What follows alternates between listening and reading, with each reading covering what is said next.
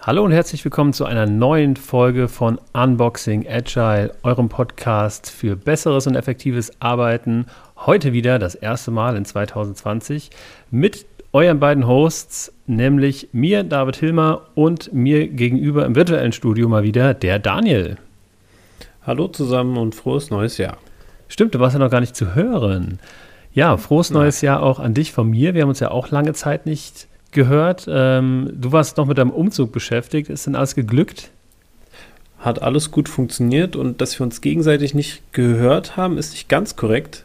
Ich habe nämlich einen Vorteil gehabt. Ich konnte mir einfach die Folge, die letzte anhören. Da habe ich dich gehört. Die habe ich mir tatsächlich, äh, die habe ich mir aufgespart bis Anfang der Woche, wo ich wieder gearbeitet habe und aus dem Urlaub raus war. Und dann so auf dem ersten Weg, äh, ersten Arbeitstag wieder im neuen Jahr, habe ich mal direkt reingehört und ich fand, äh, es war eine wunderbar äh, wunderbare Folge, die ich echt empfehlen kann für alle, die, die sie noch nicht gehört haben. Ah, cool. Ähm, hat mir sehr gut gefallen. Also die, die Aufgabe eines Scrum Masters und das Bild, dass der Philipp war sein Name, ich muss gerade kurz mhm. überlegen. Gell? Philipp Helwig, ja. ja. Hat mir sehr gut gefallen. Äh, hat, mir Lust darauf gemacht, ihn mal persönlich treffen zu äh, können. Ja. Äh, das weiß er jetzt noch nicht, das habe ich ihm noch nicht gesagt, aber vielleicht hört er es ja jetzt. Und vielleicht ergibt sich das dann irgendwann. Ja, also er ist auf jeden Fall, ein, äh, man merkt, dass er ein Profi-Podcaster ist, ne? Und er hat viel schlaues Zeug zu erzählen. Ja, und hat auch eine sehr angenehme Stimme zum Hören. Absolut, absolut.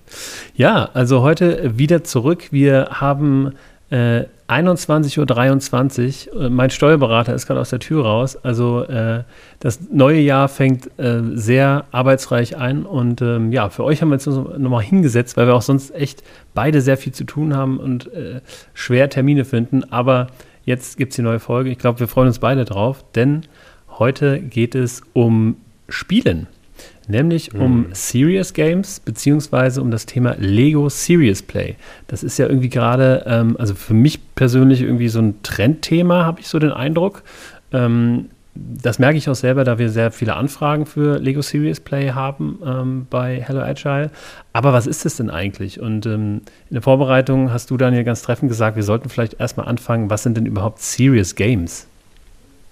Genau, also ich glaube, da wir ja, haben wir ja selber ja schon mal ein paar Mal noch außerhalb des Podcasts reflektiert, so äh, uns ja Unboxing Agile nennen, wollen wir immer ein bisschen versuchen, natürlich auch ein bisschen so eine Basis zu schaffen und äh, daher natürlich dann auch die Idee, mal darüber zu sprechen, bevor wir über Lego Serious Games sprechen, was, was eigentlich Serious Games sind. Und vielleicht fange ich mal einfach noch ganz kurz an, was mein Verständnis mhm. von Serious Games sind. Ähm, die Frage ist ja ganz häufig äh, in vielen Firmen natürlich auch, was haben Spiele denn in der Arbeitswelt quasi verloren? Ne? Spielen kann man zu Hause, äh, Brettspiele, Rollenspiele, was auch immer für welche. Ähm, allerdings äh, ist genau das der Faktor. Also wir, durch das Spielen lernen wir ja ganz viel. Gerade als Kinder, ne? also wenn wir wenn Kinder mit Puppen spielen, ich meine, ich habe ja auch zwei kleine Kinder und ich beobachte das wie auch, wie die Situation nachspielen, die sie beobachtet haben und dadurch lernen, auch in einem sicheren Umfeld. Da, da tut ja keinem weh, wenn die da mit den Puppen irgendwas ausprobieren.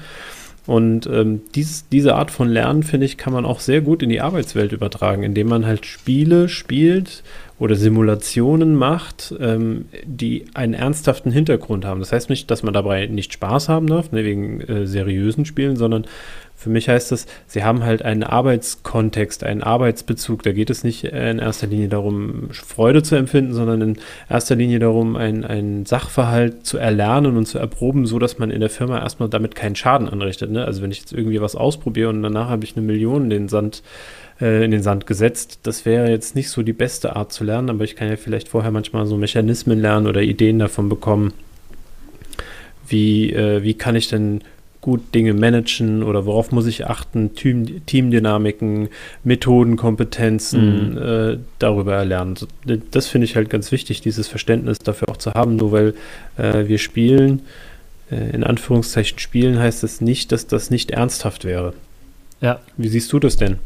Also ähm, ich sehe das ganz ähnlich und je mehr ich drüber nachdenke, desto ähm, mehr fällt mir auf, dass ähm, spielerisches Lernen oder Spiele im Business-Kontext eigentlich eines meiner ganz, ganz großen Themen sind irgendwie. Also ähm, ich meine, Workshops sind ja so mein täglich Brot. Also ich gebe sehr viele Workshops oder wir von Hello Agile geben viele Workshops und ähm, mir ist es unheimlich wichtig, dass wir alles irgendwie praktisch erfahren. Also ich stehe nie länger als irgendwie eine halbe Stunde, dreiviertel Stunde vor den Leuten und erzähle irgendwas, sondern es kommt immer irgendein Break und dann sind eigentlich alle Aktivitäten, die wir machen, in irgendeiner Art und Weise spielerisch. Und ähm, das hat halt den riesengroßen Vorteil, dass man halt gleich was irgendwie zum Anfassen hat. Und ähm, ja, der Mensch lernt ja durch verschiedene Sinne, also ich mal von dieser Theorie gehört, ich krieg's nicht ganz zusammen, aber visuell und, und durch Hören und durch Schreiben und so. Aber ich glaube, oder das so lerne ich am besten, eben durch Erleben und Anfassen. Und diese Spiele geben einem eben die Möglichkeit, ein Thema ähm, in abstrakter Art und Weise spielerisch zu erfahren und zu greifen. Und äh, ich habe gerade, als, als du angefangen hast mit äh, dem, dem Thema Serious Games, äh, habe ich gerade hier gesehen, auf meinem Schreibtisch liegt tatsächlich das Buch ähm, Agile Spiele, kurz und gut, von Mark Bless ähm, und Dennis Wagner. Das packen wir mal in die Show Notes. Und das ist ganz frisch irgendwie auf dem Markt erschienen. Mhm. Ich habe mir das direkt gekauft. Kennen die beiden. Ach ja, also, siehst du.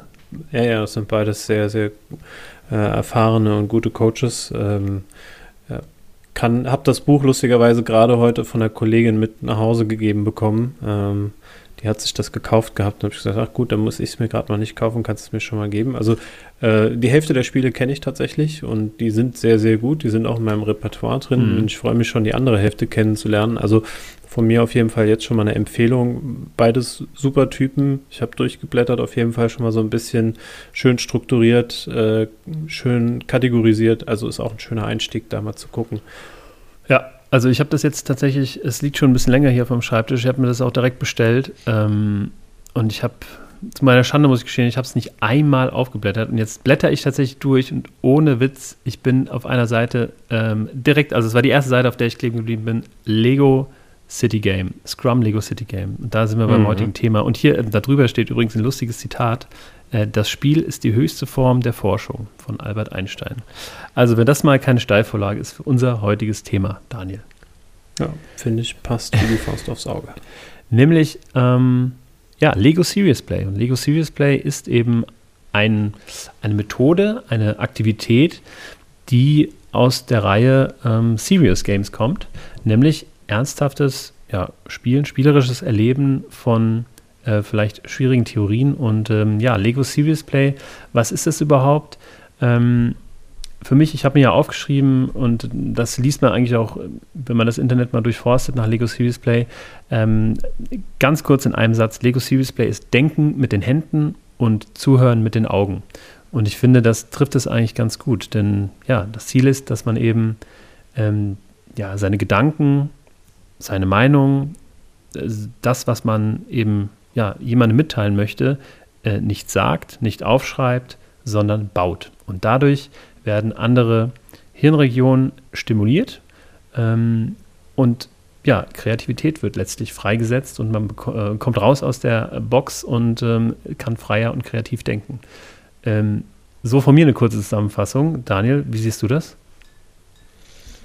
Also das Denken mit den Händen und Zuhören mit den Augen, ähm, den kannte ich auch, das Zitat. Finde ich, passt auch wirklich super. Und da ist mir direkt, als du das angefangen hast so zu erzählen, ist mir auch wieder aufgefallen, so bei den, äh, ich habe ja nicht so viele Lego äh, Serious Play Workshops erlebt, wie du natürlich ja auch gibst. Ähm, obwohl ich ja auch diese Tra äh, Zertifizierung gemacht habe beim, ähm, bei dem einen Anbieter. Und ähm, dennoch kann ich mich immer noch an die Modelle sehr, sehr gut erinnern. Ne? Also ich habe die dann mhm. direkt vor Augen und ich kann die wieder ganz klar erinnern, kenne den Kontext, so auch die Punkte, die mir dann noch explizit wichtig waren. Und das ist jetzt auch schon teilweise über zwei Jahre her. Ähm, ich kann mich trotzdem noch sehr, sehr gut erinnern, als ob das jetzt gerade mal äh, gestern gewesen wäre. Ähm, ja, stimmt. Und das ist ein riesen Mehrwert. Also an Flipcharts oder an schon gar nicht an PowerPoints äh, kann ich mich so gut erinnern. Das Einzige, was da noch so manchmal so ein bisschen drankommt, sind äh, Videoaufzeichnungen von irgendwelchen Talks, so TED-Talks, sage ich mal, die dann so irgendwie auch geil gemacht sind. Mhm. Ja, jetzt sage ich mal nicht nur die einfach diese stupiden Vorträge oder so, die bleiben natürlich nicht hängen, aber die, die so richtig gut gemacht sind und kurz und knackig sind. Ähm, und das äh, unerreichbar, aber für mich tatsächlich ist da Lego ähm, weil es diese Haptik hat, weil, weil es die alle, alles, also möglichst viele Sinne anspricht. Und ich glaube, das ist das, was so gut daran funktioniert. Je mehr Sinne ich aktiviere, desto mehr ähm, habe ich Möglichkeiten, da irgendwelche Verbindungen aufzubauen, mir das zu merken und mich zu erinnern und ein Gefühl damit zu koppeln. Und ich glaube, das ist einer der riesen Mehrwerte.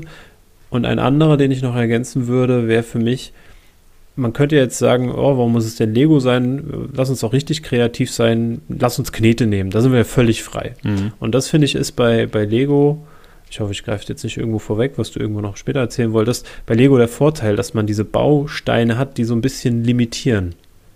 Ja, ja also aber auch nicht zu sehr, so, ne?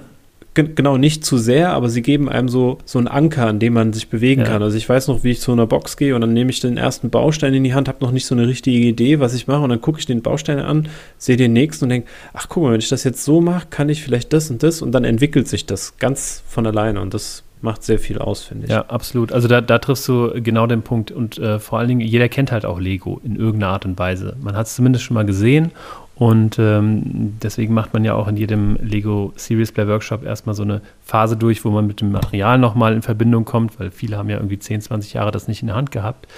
Aber ähm, ja, auch dieser Faktor mit dem Einschränkenden, ähm, das ist ähm, ja absolut ist. Und also es, Lego ist ja unheimlich kreativ und es schränkt eigentlich gar nicht ein, aber in einem gewissen Maße ja schon. Denn mit Knete bist du wirklich grüne Wiese und weißt im Zweifel überhaupt nicht, was du machen sollst.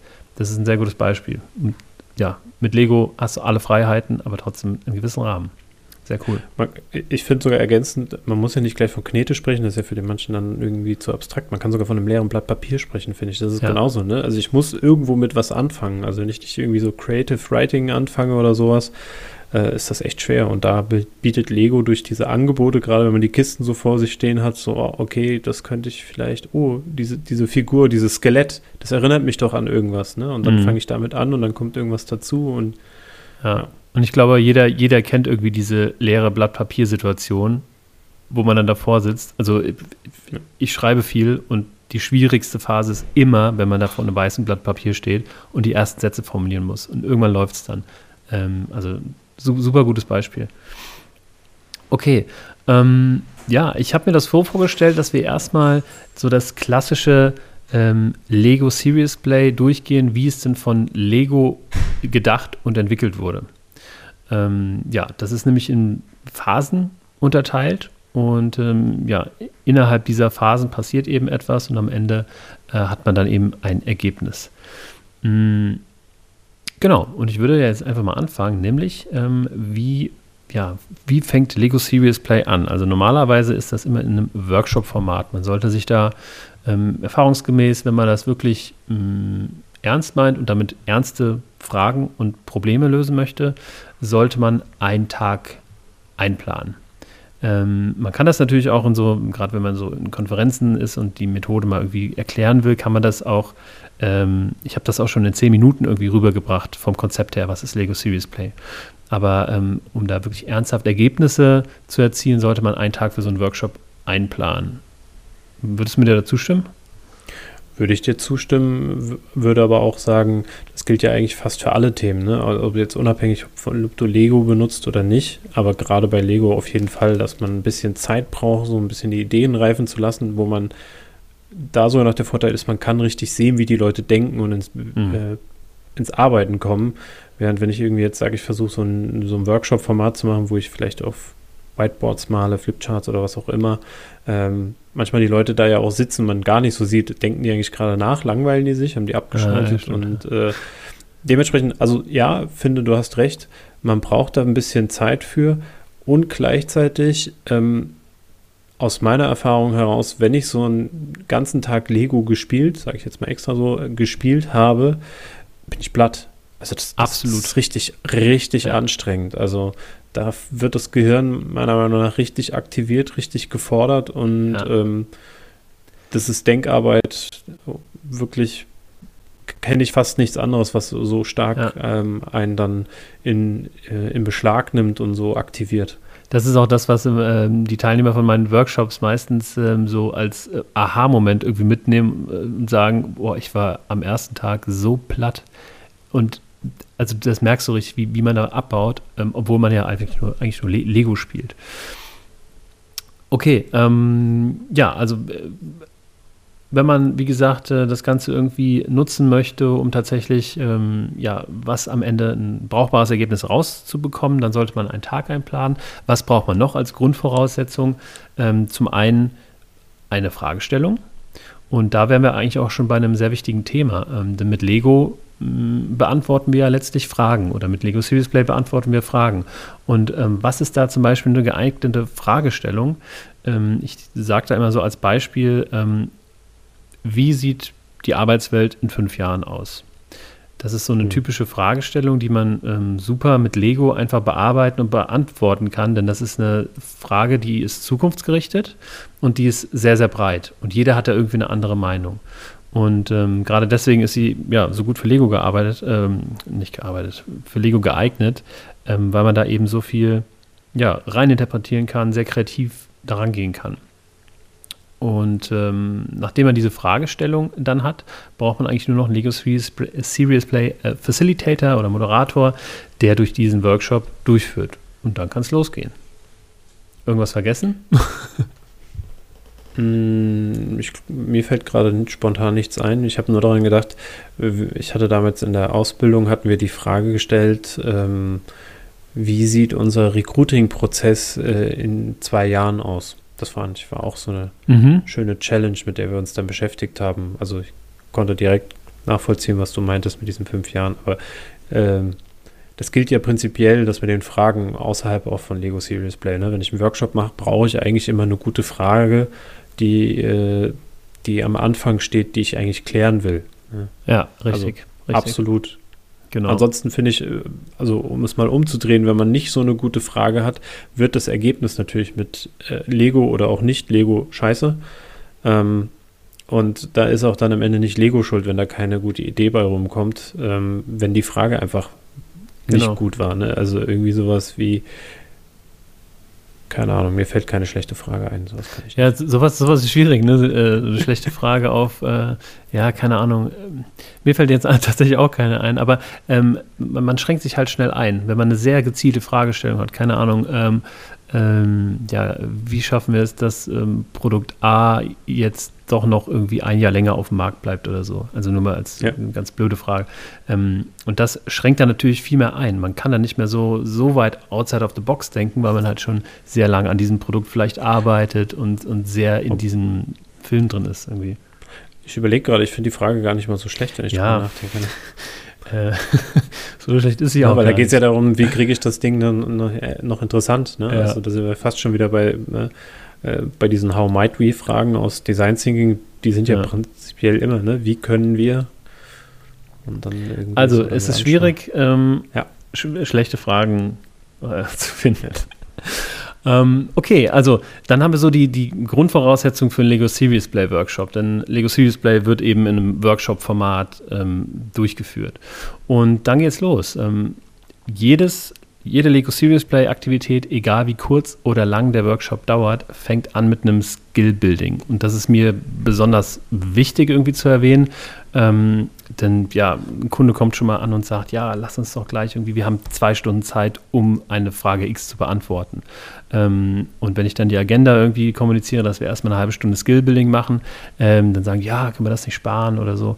Aber dieses Skill Building ist extrem wichtig ähm, und es geht letztlich darum, dass die ähm, dass die Teilnehmer einmal das Material kennenlernen, dass sie wissen oder äh, erleben, wie Lego Series Play funktioniert. Also einmal ähm, dieses ja, Bauen von, äh, von Fragen, also Gedankenmodelle bauen, Gedankenmodelle teilen und eben dieses Denken in Metaphern. Das sind so die, die Phasen, die zum Skillbuilding gehören. Also Material kennenlernen, Denken in Metaphern und eben das gebaute ähm, Kommunizieren. Hm. Aber würde ich unterschreiben. Also ist halt gutes, ich brauche ja erstmal ein gutes Gefühl dafür, was kann ich damit überhaupt machen und wie arbeite ich damit, bevor ich das sinnvoll einsetzen kann. Also man, also vielleicht kann man sich das erstmal nicht so vorstellen, äh, dass man mit Lego lernen muss, wie man damit arbeitet, aber du hast es selber schon gesagt, es gibt Menschen, die haben da noch nicht so viel Erfahrung mit oder ist es einfach sehr lange her. Und tatsächlich war, ähm, war ich in der, also in einer Firma, wo ich gearbeitet habe, äh, der Chef hat gesagt, hat noch nie damit gespielt. Also er hat halt mit anderen Dingen gespielt, aber Lego war halt nie da. Und dann gibt es da auch so zwei, drei Kniffe, finde ich, wie man Sachen halt machen kann. Also, das kennst du ja ne, selber wahrscheinlich viel besser noch, die Kniffe als ich, ne, dass man zum Beispiel eine Platte nochmal quer auf eine andere Platte reinklemmen kann zwischen die Steine. Ne? Wenn ja. du das nicht weißt, fallen dir ja viele Möglichkeiten, irgendwas leicht darzustellen oder zu bauen, einfach weg. Ja, ja, absolut. Wie, ja. wie benutze ich Scharniere oder wenn ich vielleicht zwei Dinge miteinander oder dass ich kleine Lego-Steine auf große Lego-Steine setzen kann. Ne? Also, genau, ähm, Duplo und Lego zusammen. Genau. Weil, weil in, diese, in so einem Lego Series Play Set, ähm, das ist tatsächlich auch eine Produktlinie von Lego, das kann man vielleicht an der Stelle mal erwähnen. Lego Serious Play ist eine Produktlinie von Lego, sowas wie Lego Technik, aber eben Lego Serious Play. Und da sind praktisch äh, Sets, die extra dafür gemacht wurden und da sind eben auch Duplo-Steine dabei. Und was manche auch nicht wissen, dass Duplo und Lego miteinander kompatibel sind. Und mhm. sowas wird eben in diesem Skillbuilding auch irgendwie ähm, durchgesprochen. Aber auch, ähm, und das finde ich immer ganz interessant oder eigentlich das, ähm, das genieße ich am meisten zu sehen, wie die Teilnehmer ähm, Denken in Metaphern ähm, äh, üben. Und zwar teile ich da ganz gerne so Karten aus mit ähm, ultrakomplexen Themen, die halt gebaut werden müssen. Und dann limitiere ich ne, noch die Steine dazu. Also zum Beispiel mhm. sage ich, okay, ihr habt zehn Steine und ähm, du kriegst die Karte Klimawandel. Du kriegst die Karte, ähm, keine Ahnung, Nahostkonflikt. Du kriegst die Karte Digitalisierung.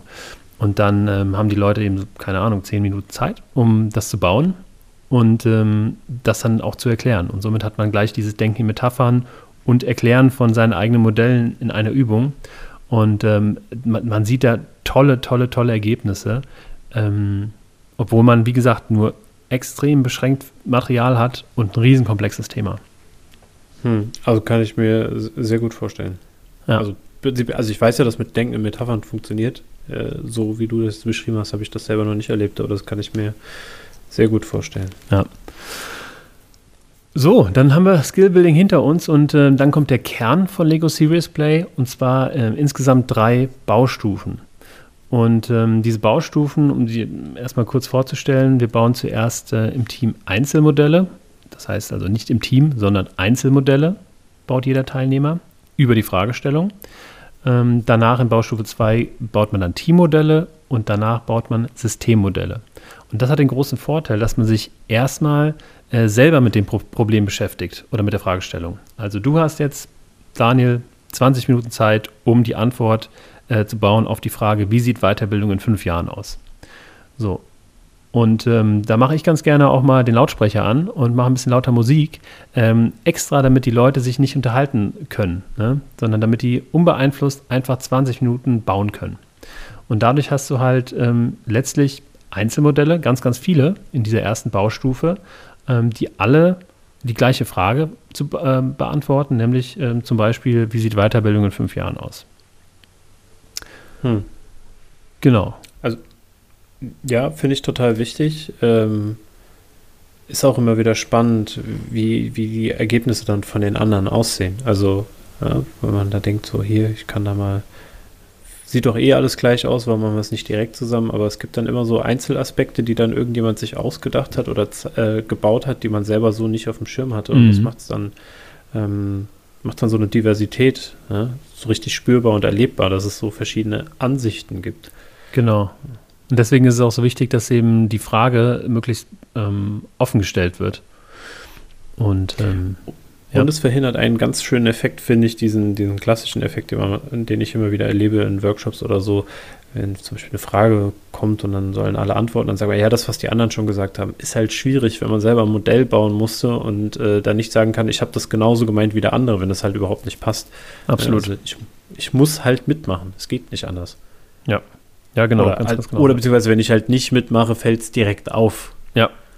Genau. Und am Ende denkt man sich, ja, hätte ich mir doch irgendwie was, was, was gemacht. Die anderen haben so, so viel gebaut. Weil natürlich, wenn du das Ganze mit äh, zwölf Teilnehmern oder sowas machst, ähm, was ich übrigens als absolute Maximalanzahl an Teilnehmern äh, ähm, halte, ähm, ja, dann, was, wo war ich jetzt gerade? jetzt habe ich Faden verloren. ich weiß nicht, was du sagen wolltest, aber ich kann sagen, äh, bei den zwölf, warum das aus meiner Sicht auch tatsächlich sinnvoll ist, das zu limitieren, ist, weil du willst ja, dass alle Möglichkeit haben, das auch vorzustellen. Und dann irgendwann wird es auch schwierig, sich alle Modelle zu mhm. behalten. Und wer hat jetzt eigentlich nochmal welchen Punkt gehabt? Und da wird es ein bisschen unübersichtlich. Da stimme ich dir absolut zu, dass das äh, zu groß zu machen wahrscheinlich der Qualität massiv schadet. Ja, also mein, meine ähm, Empfehlung und Erfahrung auf jeden Fall ähm, zwölf, zwölf Teilnehmer maximal. Aber das Gute ist, ähm, da sind wir gleich bei einem Zwischenpunkt, möchte ich sagen, man kann das Ganze skalieren. Das heißt, wenn man ähm, ja, fünf Lego Series Play Sets hat, dann kann man das mit fünf mal zwölf Leuten machen. Und so ist Lego Series Play halt eine, auch eine unheimlich coole Methode, ähm, um das auf wirklich großen Veranstaltungen zu machen, weil es eben auch so ein bisschen Teambuilding-Aspekte hat. Man, man lernt sich kennen, man, man ja, spielt praktisch zusammen und das ähm, und ähm, ja, geht so den Schritt raus vor die Tür und hat eben mal gerade nichts mit Arbeiten zu tun ähm, und ernsten Themen. Und deswegen ist es auch auf Konferenzen ähm, sehr beliebt, so als ähm, ja, Auflockerungsübung. Hm. So, wo waren wir stehen geblieben? Also wir haben die Einzelmodelle gebaut, ja. Alle haben also die, Antwort auf ihre Frage gebaut und danach ähm, ganz wichtig vorgestellt, sodass jeder äh, das Modell der anderen einmal gehört hat, gesehen hat. Und dann geht es über in die Baustufe 2 und ähm, ja, in, die Team, in, in das Teammodell. Und da wird praktisch eine ganz große Platte in die Mitte gelegt und ähm, dann ist die Aufgabe, dass man eben aus diesen Einzelmodellen ein großes Gesamtmodell baut, ähm, womit alle einverstanden sind. Also wo die Aspekte sind, auf die sich alle einigen können und ähm, das vielleicht sogar eine Geschichte erzählt. Also das ist, ähm, ist auch eine, eine, sehr herausfordernde Aufgabe, weil natürlich jeder irgendwie einmal seine Sachen verteidigen möchte oder da drauf sehen möchte, andererseits ähm, mit anderen Antworten vielleicht nicht so einverstanden ist. Ähm, ja, also eine, eine sehr wichtige äh, und interessante Phase, die Teammodellphase. Ich glaube, was hier auch sinnvoll ist noch zu erwähnen, dafür, ich glaube, da scheiden sich dann die Geister, nämlich wie man das machen soll, falls nämlich bei euch jetzt die Frage äh, aufkommt, was passiert denn mit den Einzelmodellen? Werden die dann zusammengestellt zum Teammodell oder baut man das neu? Ähm, es gibt diejenigen, die sagen, du darfst diese Einzelmodelle auf keinen Fall äh, irgendwie auseinanderstückeln und es gibt natürlich diejenigen, die äh, da sagen, das ist überhaupt kein Problem. Ähm, ich weiß jetzt nicht, wie du dazu stehst, David. Ich persönlich würde sagen, wenn das Team damit kein Problem hat, seine Einzelmodelle aufzulösen, habe ich da auch keinen Schmerz mit. Ähm, und so kann man sich dann halt auch teilweise einfach so einzelne Aspekte rauspicken aus den verschiedenen Einzelmodellen, die man vorher gesehen hat, wo man sagt, das, das fand ich cool und den Aspekt sollten wir mit reinnehmen und ähm, schafft dann auch so das wirklich dieses Gefühl, man hat zusammen was geschafft. Ne? Ja, was also, Neues vor allen Dingen. Ja, was, ja. was Neues. Ähm, und jeder kann sehen, ob, ob meine Idee jetzt irgendwie berücksichtigt wurde oder nicht. Es kann ja auch sinnvoll sein, dass meine Idee nicht berücksichtigt wurde oder es passt halt nicht ins System rein. Ne? Also so wie wir es darstellen, ich sehe das dann direkt, okay, meine Idee war vielleicht gut, aber die passt nicht zum Gesamtkonstrukt gerade rein. Mhm. Und ähm, mir, mir macht diese Phase immer wieder viel Spaß, wenn man dann zusammen überlegt, okay, wir haben jetzt alles gehört. Ähm, und wie können wir da jetzt zusammen, vielleicht befruchtet durch das, was ich bei jemand anderen gesehen habe, fällt mir jetzt fürs Teammodell noch etwas ein, was mir vorher so alleine gar nicht eingefallen wäre. Und dann denkt noch einer anderer drauf und sagt, ja, komm, wenn wir jetzt noch den Stein da drauflegen, der symbolisiert übrigens dann das und das, das wäre doch super. Und diese ja. Teamdynamik, die dabei entsteht, ähm, macht mir persönlich immer sehr, sehr viel Spaß zu beobachten. Ja, also ich denke auch, dass es ähm, sogar wichtig ist, dass man eben nicht die kompletten Modelle einfach irgendwie zusammenschiebt, ähm, sondern dass man auf jeden Fall ähm, Komponenten aus einzelnen Modellen nimmt und die dann neu platziert auf der mittleren Platte und äh, sogar noch einen Schritt weiter geht und sagt, ähm, ihr dürft auch Steine aus dem, also ja, neue Steine einfach benutzen, wenn ihr vielleicht im Rahmen eurer Diskussion auf Dinge kommt, die ihr noch nicht be beachtet habt. Ähm, denn letztlich ist diese Teambauphase oder war diese Einzelbauphase ja nur dafür da, dass man nicht aus dem Nichts irgendwie was zusammenbauen muss, sondern dass man schon wirklich eine, eine, eine ordentliche Basis hat, die alles beleuchtet irgendwie. Und der zweite Aspekt, der, warum ich finde, die Einzelmodellphase auch wichtig ist, weil dann jeder quasi zu Wort gekommen ist. Ne? Also jeder hat seine Idee mit reingebracht. Wenn man direkt mit dem Teammodell anfängt und ich meine, ja. es gibt ja diese, diese 80-20-Regel, jetzt nicht zeitlich, sondern so äh, von, von wer, wer spricht. So 20 Prozent der Leute reden normalerweise 80 Prozent der Zeit in irgendwelchen Meetings. Hm. Das ver verhindere ich ja auch dann. Ne? Also wenn dann jeder was gesagt hat, dann äh, gibt es auch immer noch genug Leute, die dann vielleicht mal ein Modell verteidigen oder eine Idee noch mit reinbringen, die jemand anderes gemacht hatte, der jetzt vielleicht sagt, ich habe keine Lust, jetzt meine Idee zu verteidigen, aber weil denen die Idee, weil sie sie gehört haben, finden sie sie so gut und deswegen machen sie da mit ähm, und, und nehmen, wollen das unbedingt noch dabei haben. Also habe ich oft genug erlebt, wie andere sich für die Ideen anderer dann in dem Fall auch stark machen. Mhm. Ja, weil und einfach gut finden. Ja, und gerade diese, diese Teambauphase ist auch die Phase, wo der Facilitator ähm, meiner Meinung nach mit am wichtigsten ist, ähm, um einfach ähm, einmal die Diskussion in Gang zu bringen und den Leuten, die Leute da, dazu äh, zu ermutigen, ähm, ja, die Steine dann endlich mal äh, zusammenzubauen, ruhig die alten Modelle oder ihre Einzelmodelle auseinanderzubauen und da was Größeres draus zu bauen. Ähm, aber auch eben, um die Leute mit zu integrieren, die sich eigentlich nicht so integrieren wollen und eben diesen 80-20-Effekt irgendwie äh, zu vermeiden. Denn es hat ja de facto jeder was zu sagen, weil jeder ein cooles Einzelmodell gebaut hat.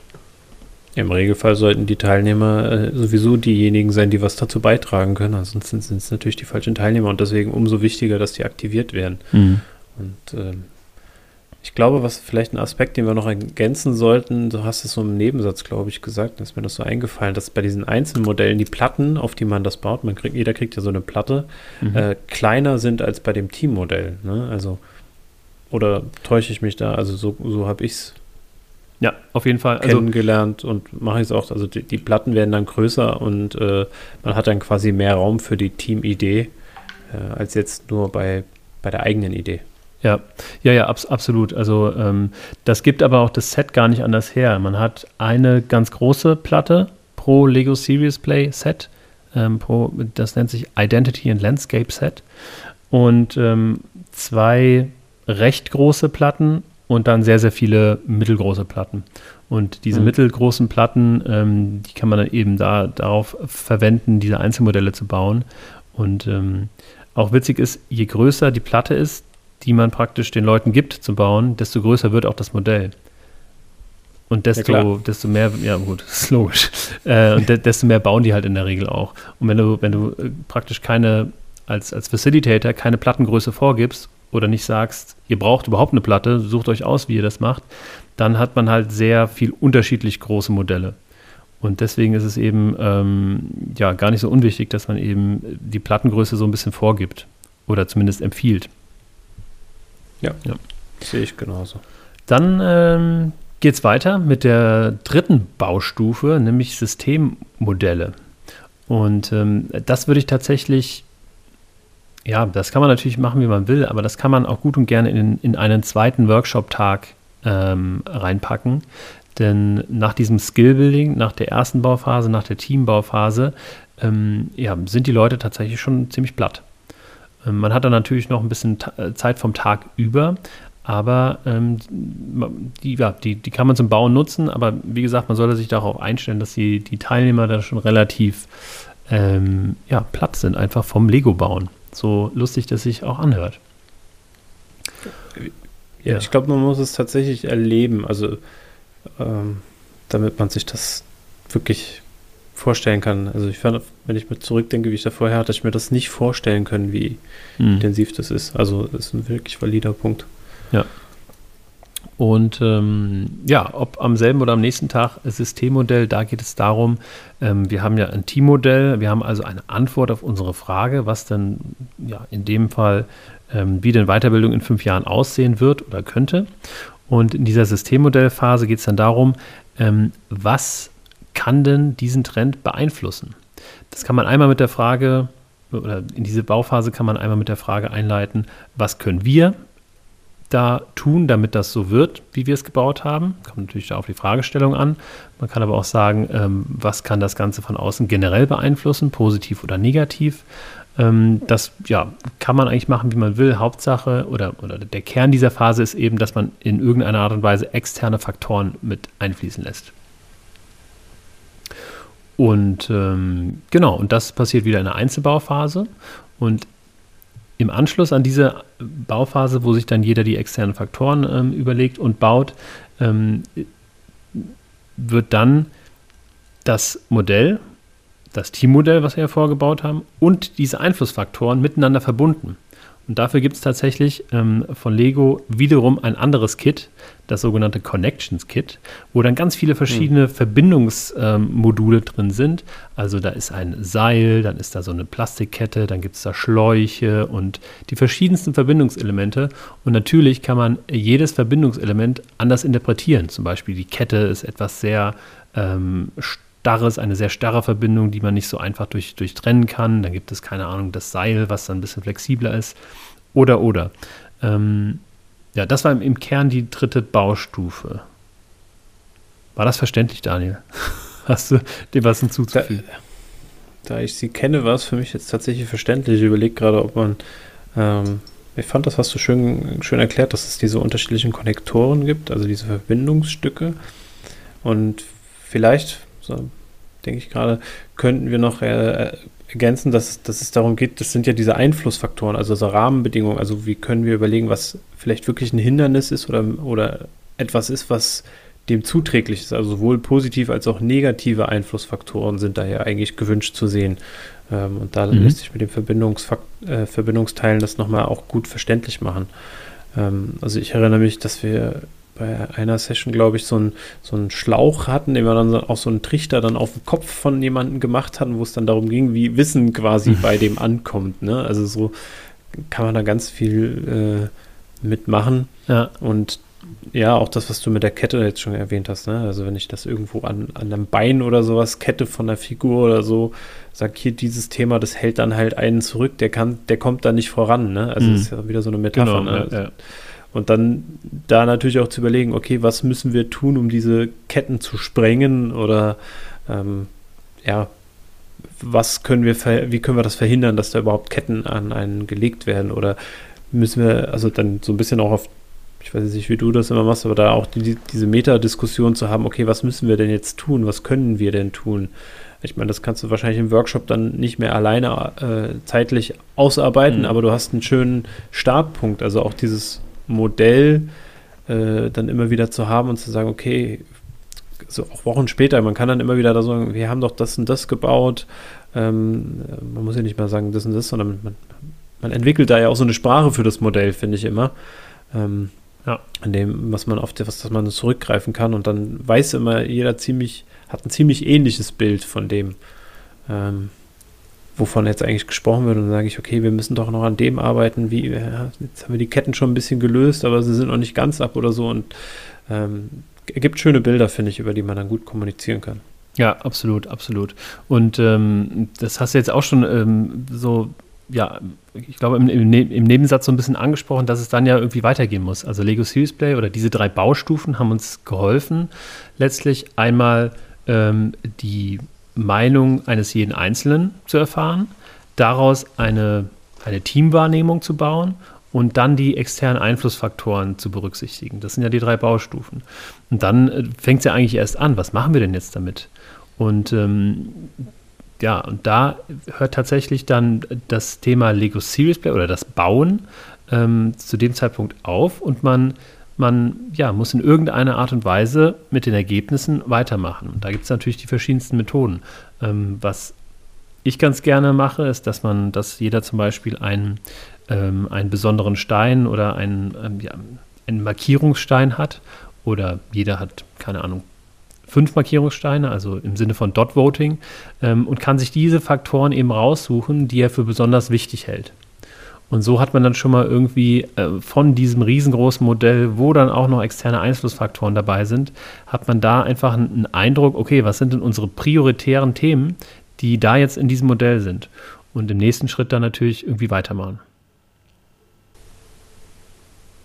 Also genau diese Themen, die man dann, finde ich, da identifiziert hat, die wichtig sind, das ist ja genau dieser Vorteil, dass man vorher dieses Modell gebaut hat, und das dann auch sieht, was wichtig ist. Also würde ich absolut zustimmen, dass man dann halt gucken muss, wo geht es weiter und da ist das Dot-Voting, also die, die Priorisierung durch diese Steinchen, finde ich ein sehr, sehr gutes äh, Mittel. Ja, absolut. Und dann kann dann, äh, können dann eben auch einfach Maßnahmen beschlossen werden oder nicht unbedingt Maßnahmen, aber vielleicht der Plan für die kommenden Wochen, Monate ähm, oder, oder man kann mit einem Workshop dann einfach ähm, weitermachen, indem man dann zum Beispiel einen Backlog erstellt oder ähm, also einen Projektplan erstellt. Ja. Ähm, und das bleibt dann tatsächlich jedem selber überlassen. Ähm, und Lego Serious Play ist dann praktisch ähm, die Methode, die einen dahin gebracht hat, indem sie ihm ähm, aufgezeigt hat, was das alles umfasst und wie jeder da, darüber denkt und äh, wo da die Einflussfaktoren sind. Äh, worauf ich auf jeden Fall noch zu sprechen kommen möchte, ist nämlich die Dokumentation, die natürlich ähm, neben der Maßnahmengenerierung äh, nicht fehlen darf.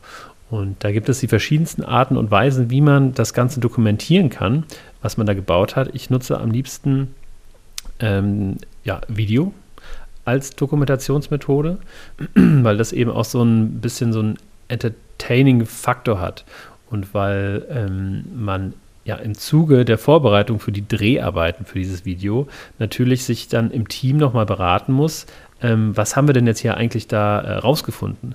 Also welche Story wollen wir denn eigentlich in diesem Video erzählen? Auf welche ähm, Teile in unserem Modell wollen wir eigentlich äh, eingehen und sowas? Und hm. ja, in der Praxis wäre das praktisch so, dass, ähm, dass man dem Team einfach Zeit gibt, äh, eigenverantwortlich da ja, ein Drehbuch zu schreiben, äh, Rollen zu verteilen, ähm, einen zu bestimmen, der das Ganze filmt und so weiter und so fort. Und dann kommt da am Ende im besten Fall so ein Zwei-Minuten-Film raus, ähm, One-Shot. Das heißt, ähm, man drückt auf Play, dann wird was dazu erzählt und ähm, dann endet das Ganze, also gar nicht groß irgendwie Produktionsaufwand. Ähm, aber so hat man dann im besten Fall am Ende des Tages ähm, ja einen wunderschönen Film, ähm, wo das Modell einfach nochmal erklärt wird, ähm, die Dinge rausgestellt werden, die am wichtigsten sind und hat dann eine, eine, Dokumentation, die man dann eben ins Internet stellen kann und die dann natürlich super gut performt. ja, kann ich auch nur zustimmen. Also das haben wir dann auch, äh, wir haben auch damals Videos gemacht zu den äh, Workshop-Ergebnissen und das ist mittlerweile in Zeiten der Smartphones, die so weit entwickelt sind, äh, einfach super einfach, da eine gute Qualität auch zu haben. Also du brauchst da nicht das Spitzen-Setup, sondern äh, ich sage jetzt mal, jedes Mittelklasse-Handy hat da ausreichend gute Kamera und ich sag mal, im Business-Kontext gibt es normalerweise immer mindestens einen, der irgendwie das neueste iPhone gefühlt hat mhm. ähm, und der das dann äh, wirklich also ich will jetzt keine Werbung für iPhones machen, äh, aber die haben nun mal auch eine gute Kamera ähm, und da dann gute Aufnahmen schießt und äh, auch die Tonqualität meistens völlig ausreichend ist, wenn der Rest im Raum gerade einfach still ist. Und auf Größe, aufgrund der Größe des Modells, weil man könnte jetzt sagen, wir können ja Bilder machen, ne? Also warum mhm. fotografieren wir das nicht einfach ab? Findet, ist dadurch, dass man diese Winkel hat, ne? Also wenn ich dieses Modell in der Hand habe, ich kann das ja drehen, anderen mhm. Blickwinkel aufmachen, sehe Details. Das kriege ich auch mit Fotos schwer abgebildet. Also es geht, finde ich, man kann auch eine Fotodokumentation machen, aber ich finde eigentlich fast am schönsten tatsächlich diese Videodokumentation zu haben und dann nochmal on top so eine Do Fotodokumentation zu haben, wo man sich nochmal so Details direkt angucken kann und nicht über das ganze Video gucken muss oder ja. so. Wo man das Modell versucht, nochmal in Gänze zu, irgendwie zu erfassen, vielleicht so von oben und von den Seiten und von vorne und von hinten und dann nochmal so einzelne Aspekte, die wichtig sind, vielleicht auch nochmal vergrößert irgendwie darstellt. Ja, ja, genau. Das wäre dann eben eine andere Dokumentationsmöglichkeit, ähm, die tatsächlich meist auch mit mehr Aufwand einfach verbunden ist.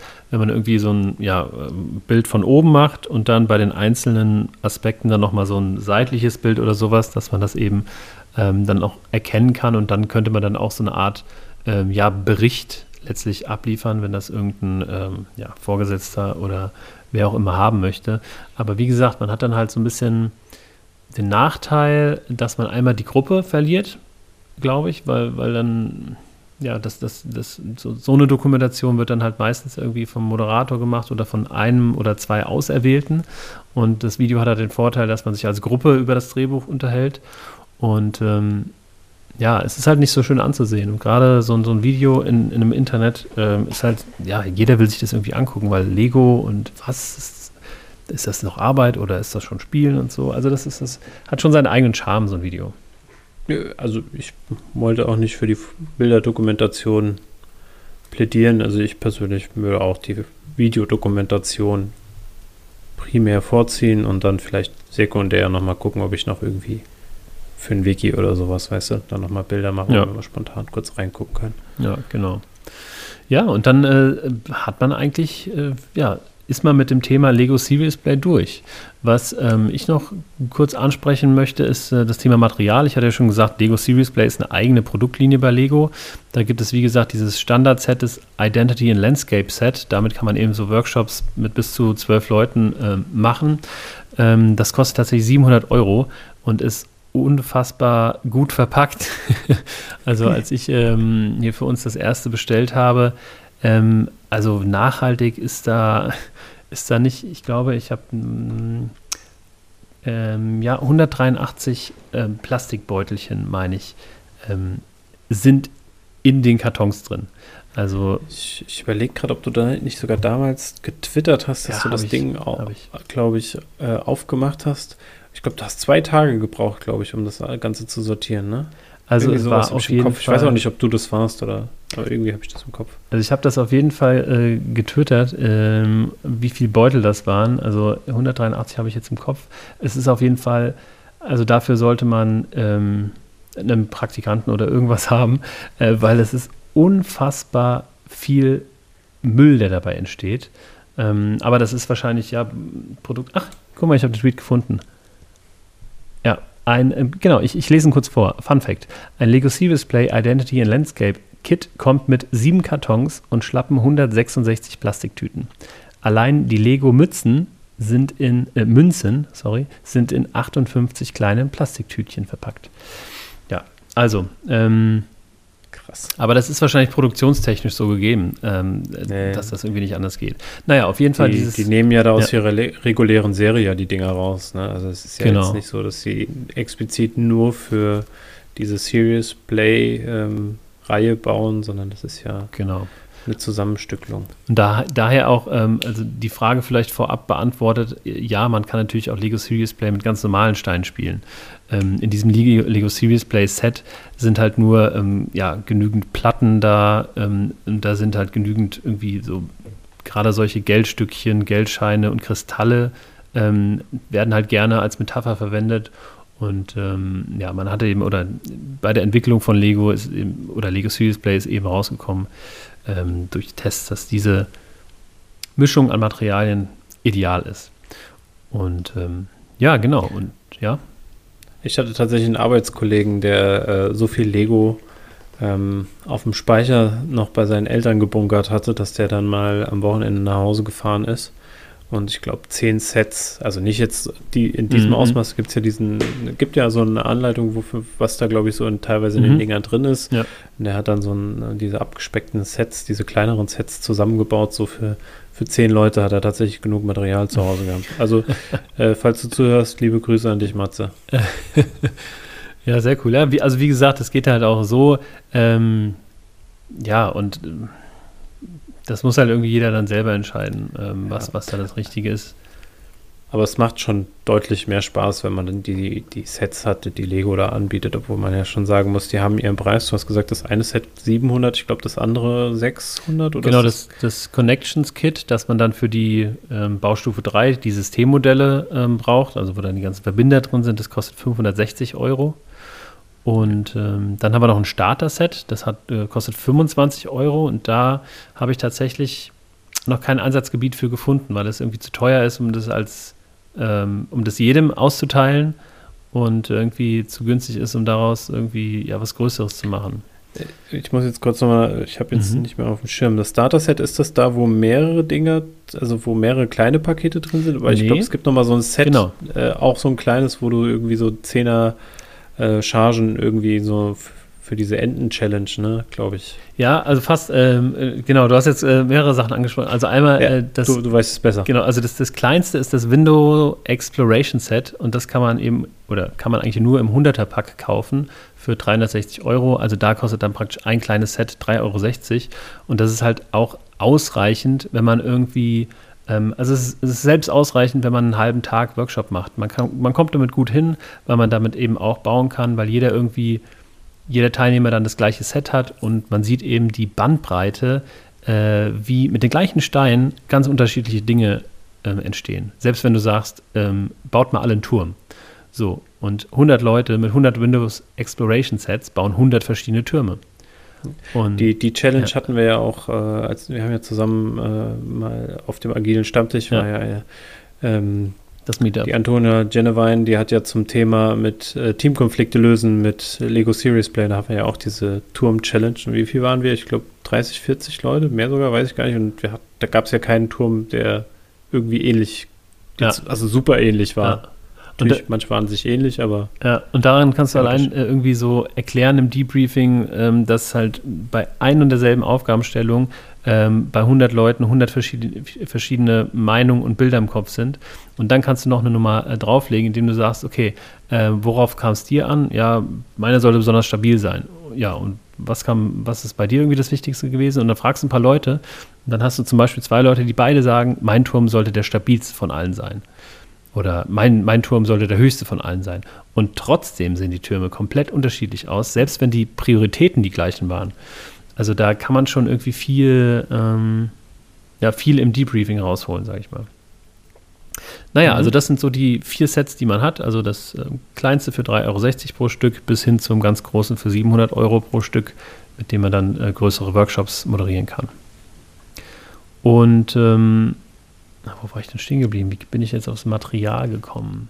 Genau. Ja, da habe ich, ja. bin ich dir in die Parade gefahren, glaube ich, ja. Aber du hast deinen Faden wieder gefunden.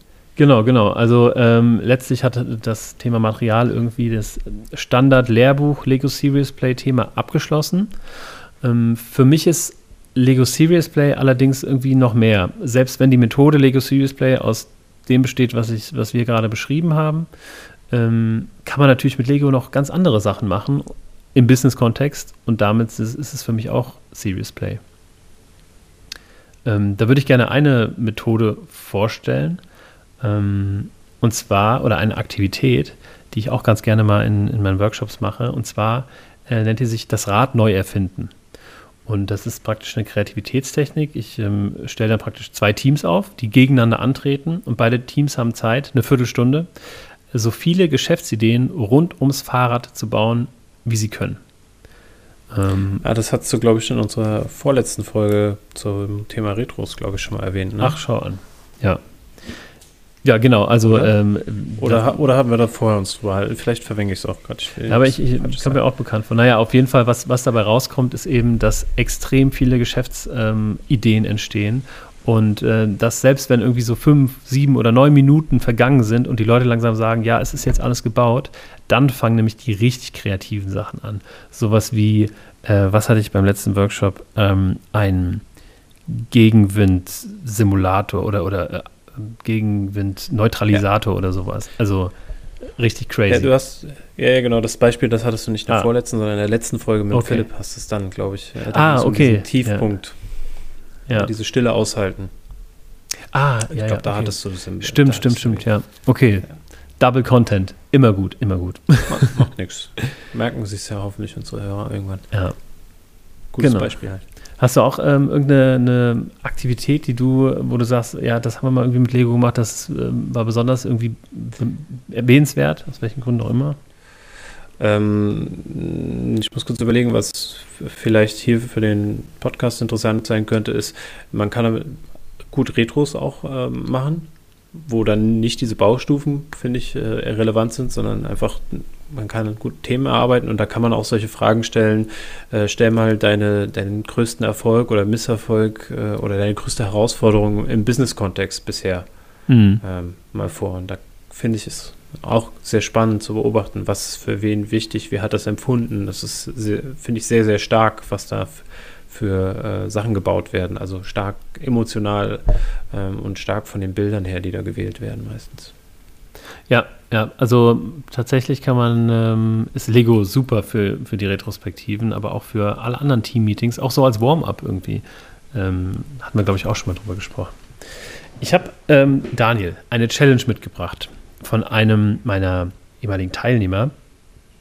Und zwar hatte ich ähm, heute Morgen ähm, da einen Videochat mit ehemaligen Teilnehmern und soll dir bei der Gelegenheit sehr schöne Grüße ausrichten vom Steffen Schmidt. Ah, ja, Grüße zurück. Grüße zurück, Steffen, du hörst es hoffentlich. ähm, und sein, seine Challenge ist, ähm, er möchte gerne Lego Serious Play einsetzen bei seinem neuen Kunden im Bereich Banking, also im regulierten Bereich und mit Führungskräften und möchte so eine Frage stellen wie ähm, zum Beispiel, was war deine größte Herausforderung? Und hat jetzt aber berechtigterweise natürlich irgendwie äh, ein bisschen Angst, dass das in die Hose geht, weil diese Führungskräfte, die arbeiten ja zum Teil auch gegeneinander, ähm, haben irgendwie, ja, ich will nicht sagen Geheimnisse, aber sind eben nicht so transparent und sind halt eher so ein bisschen Ellenbogenkulturmäßig unterwegs. Und das kenne ich nicht. nee? Äh, äh, nein, natürlich nicht. Nein, natürlich. noch nie erlebt.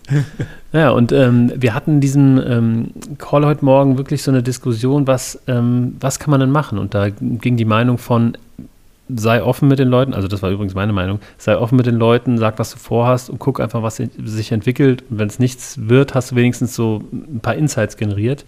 Ähm, bis hin zu, mach auf gar keinen Fall, ähm, wenn das in die Hose geht, bist du einfach raus. Komplett raus. Ähm, ich würde deine Meinung mal, ähm, mich würde deine Meinung mal interessieren. Was, ähm, wie kann man das irgendwie möglichst sicher äh, durchziehen? Oder kann man das überhaupt? Jetzt ist für mich die Frage, ähm, was ist deine größte Herausforderung? Ist jetzt so die privat, beruflich, allgemein im Team gewesen? Also da wäre jetzt für mich so ich glaube so generell, ähm, was ist aktuell deine größte Herausforderung äh, in deiner äh, Arbeitsumgebung? Oder in dieser Position, Business-Kontext?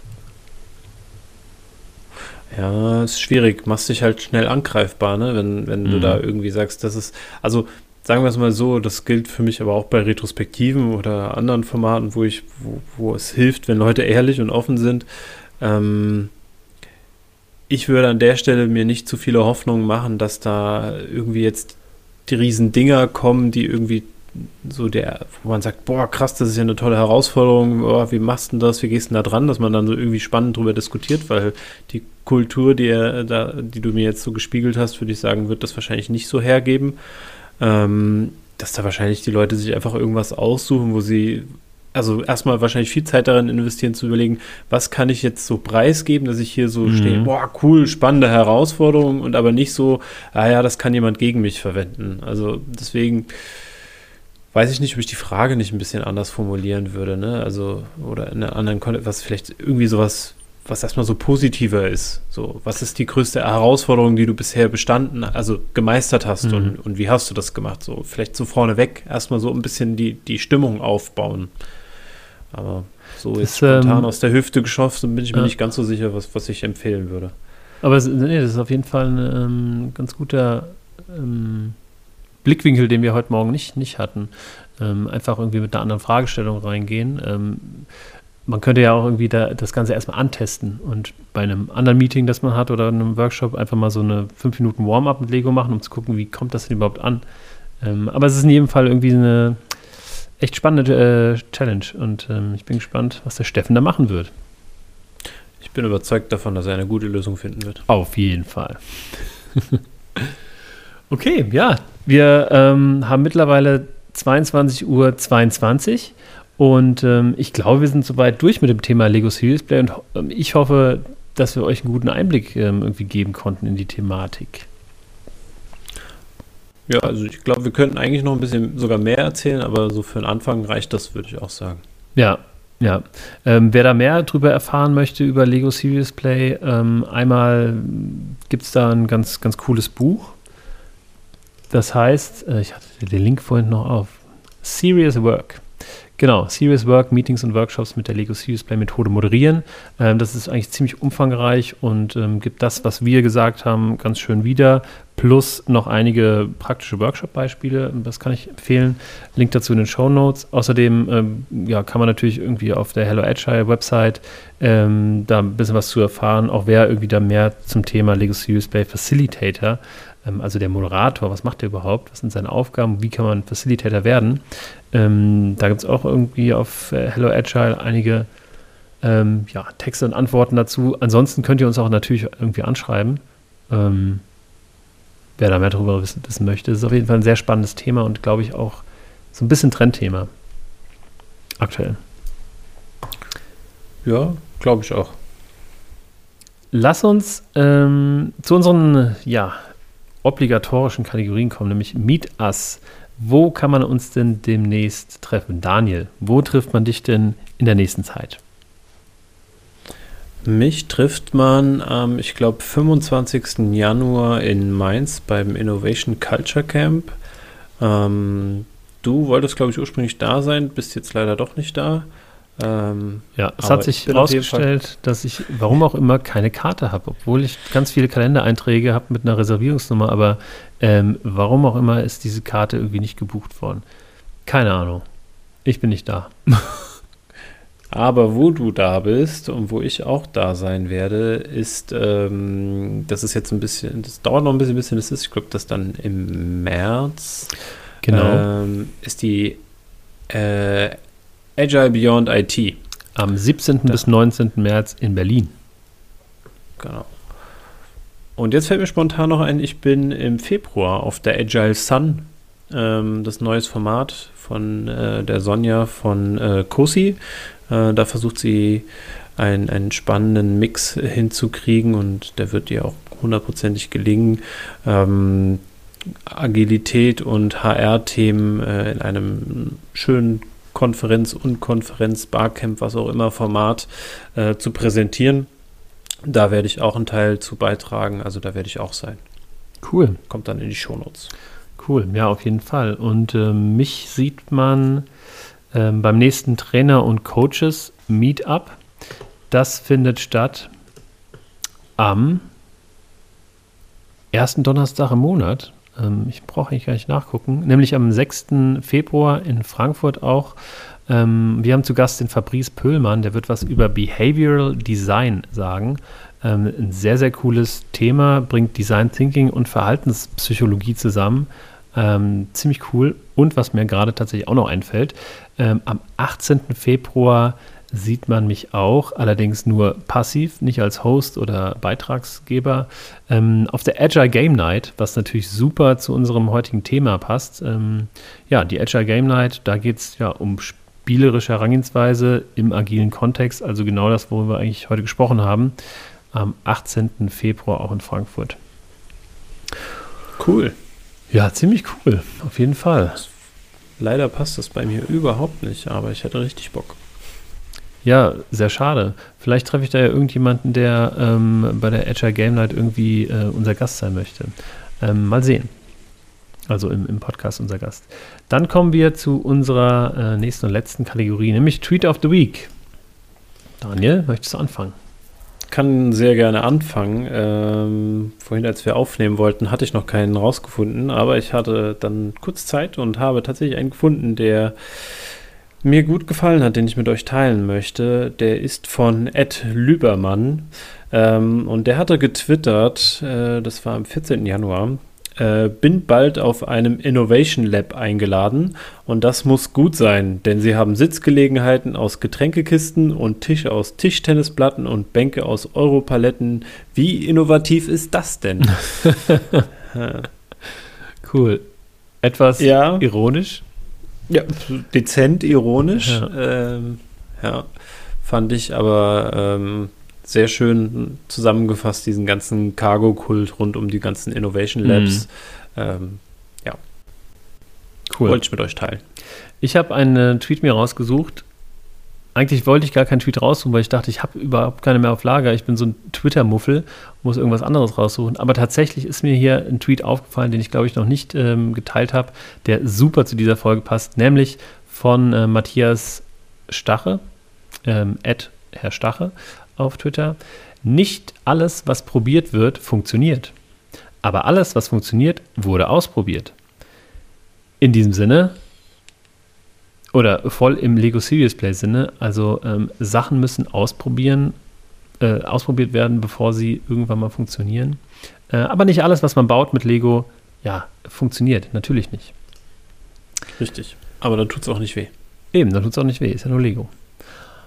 Okay, das war's mit dieser Folge. Ähm, als allerletztes bleibt noch zu sagen, vielen Dank fürs Zuhören. Schön, dass ihr bis jetzt zugehört habt und wir hoffen sehr, dass es eine ähm, erkenntnisreiche Folge für euch war. Wenn ihr Fragen habt, wie gesagt, ähm, fragt uns auf jeglichen Kommunikationskanälen. Ähm, vor allen Dingen auf Twitter sind wir gut erreichbar. Und ja, da würde ich sagen, wenn euch diese Folge und generell der Podcast gefällt, dann lasst uns doch ein Like da, da wo man uns liken kann oder folgt uns auf allen Plattformen, wo es Podcasts gibt. Und ähm, wir freuen uns dann, euch in zwei Wochen wiederzuhören. Bis dahin eine gute Zeit. Genau. Ciao, ciao. Macht's gut.